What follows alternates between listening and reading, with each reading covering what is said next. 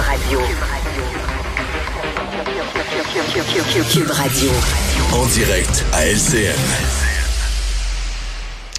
On joue Mario Dumont maintenant dans son studio de Cube. Alors, euh, Mario, une semaine euh, assez pénible pour le gouvernement Legault, qui se termine avec la nouvelle que deux de ses ministres, euh, Marguerite Blais et euh, Daniel McCann, ne se représentent pas. on a vu passer euh, ces gazouillis de l'ex-ministre de la Santé, un petit peu amer. Vous voyez un peu ce que ça donne. J'aurais souhaité l'annoncer aux citoyens de mon comté en premier, mais je ne me représenterai pas. Je serai grand-mère au printemps. Bonne nouvelle. Bon, elle va se consacrer à sa famille. Celui de Mme Blais, maintenant, j'ai dédié une grande partie de ma vie à nos aînés, à tous les proches aidants au Québec. C'est pourquoi je décide de revenir en politique en 2018 pour un mandat avec notre premier ministre que je remercierai jamais assez pour son appui. Alors, comment tu perçois euh, cette annonce, ces annonces et la manière de faire? Il y a eu du coulage là-dedans. Là C'est assez particulier. Ben, c'est un coulage. Évidemment, ça fait, ça fait panique. Là. On arrive à la fin d'une semaine qui a été extrêmement difficile et mhm. on pense qu'en coulant ces deux femmes-là, en disant, ben, ben là, elles sont plus là, là ils s'en vont, et que ça se, ça se retrouve évidemment coulé à la, la une d'un journal, on pense qu'on vient de mhm. régler le problème.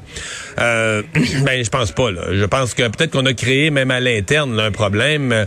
On imagine que ces deux personnes-là doivent avoir euh, quand même doivent sentir que, on dit la politique c'est ingrat, mais que pour elle ça a été très ingrat.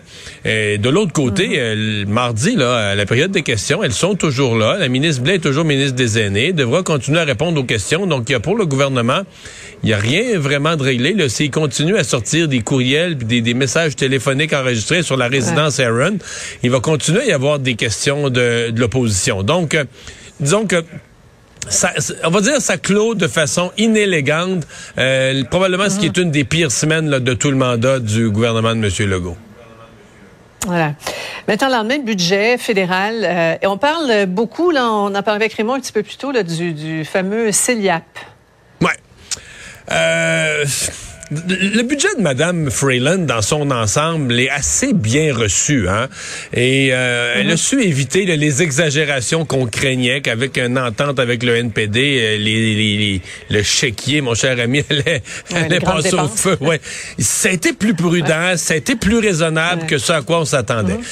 Et là, il y a ce programme euh, qui intrigue tout le monde. Les fiscalistes se penchent dessus qui apparaît très attrayant à première vue, mais mon impression, là, mettons, depuis 24 heures, c'est que plus les experts grattent, plus on se demande est-ce que c'est vraiment si bon que ça. Finalement, on découvre que le père de Justin Trudeau, Pierre Elliott Trudeau, avait fait le même genre de programme puis qu'on l'a enlevé en disant ça coûte cher, ça profite aux plus riches, ça aide pas vraiment l'accès à la propriété de la, de la, de la masse des gens.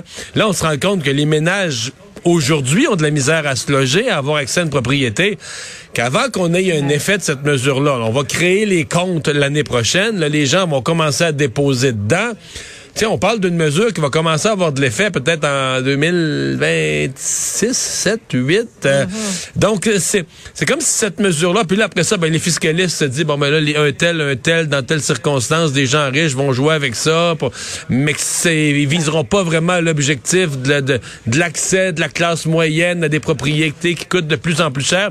Alors, je dirais autant le budget dans son ensemble, plus on l'étudie, plus on l'apprécie. Cette mesure-là, c'est comme elle un peu l'inverse. C'est la mesure flash, là, qu'au début, on dit, waouh, aussi généreux que le REER et profitable que le CELI. Puis, plus on la gratte, puis on se dit, ouais, est-ce qu'elle atteint son objectif? On n'est peut-être plus aussi certain, là. Ouais.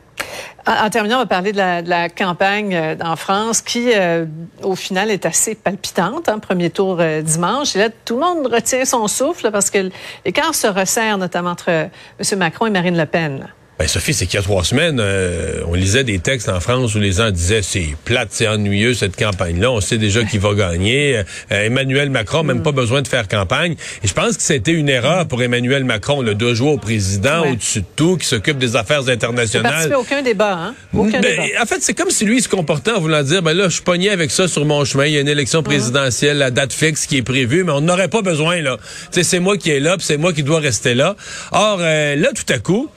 Euh, d'abord, ces démarches auprès du président Poutine, ça fait patate. Là. Je veux dire, euh, la, guerre a eu lieu pareil, ça n'a rien donné. Et là, finalement, ben là, il rentre en France et les Français, les Français se mettent à poser des questions, dire OK, là, c'est beau ton rôle international, mais nous, les Français, mm-hmm. l'inflation, le coût de la vie, nos retraites, les, les choses de base, là. Et là, c'est euh, Marine Le Pen qui s'est beaucoup plus positionnée sur ces questions de politique intérieure, les questions proches, proches de la vie quotidienne des Français. Euh, donc là, elle se retrouve proche, proche, proche du nez à nez. Là, c'est le premier tour, mais euh, ça va être intéressant de voir les chiffres du premier tour, les ralliements.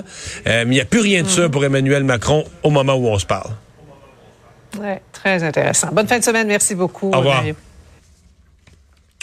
Alors, Carl, qu'est-ce qu'on surveille au cours des prochaines heures? Eh bien, l'Académie des Oscars, euh, Mario, a sévi à l'endroit de Will Smith. Il ne pourra pas assister à aucune cérémonie de manière euh, en, présence ou même virtuellement pour 10 ans. On sait que Will Smith a 53 ans. Donc, si mes calculs sont bons, il pourra retourner aux Oscars quand le pont de Québec sera repeinturé et qu'on aura terminé la voie rapide sur P9. Euh, puis on se posait la question aussi plutôt, est-ce qu'il est, admissible, advenant qu'il joue dans un film... Donc la réponse c'est oui. Il demeure admissible. En fait, l'Académie n'a pas voulu s'exprimer là-dessus, mais il y a des sources qui disent oui, il va demeurer admissible, mais bon, pourra pas aller chercher sa statue si jamais il en remporte une autre. Mais là, euh, ça soulève une question plus large. Est-ce que dans l'état actuel, avec son comportement, euh, des producteurs de gros films vont mettre des dizaines de millions dans une mhm. production avec euh, comme star Will Smith là. Euh, disons qu'on va peut-être essayer de mettre en scène la réconciliation avant. Hein? Oui. Euh, je peux imaginer la pub là, peut-être comme euh, de d'Uber Eats ou comme chose là, comme Mario Tremblay, Patrick Roy, peut-être. Ouais, effectivement. Hey, merci Carl. Bon merci à vous d'avoir été là. Merci à Gilles à la mise en onde. On se donne rendez-vous pour une autre émission lundi. on va surveiller les élections françaises. On sera à LCN en émission spéciale à midi et demi pour voir arriver ces résultats en début d'après-midi dimanche. À qui a voté, notre metteur en ondes, qui est un citoyen français, qui est outre-mer, mais qui a voté. Sophie Durocher s'en vient. Bonne fin de semaine, tout le monde.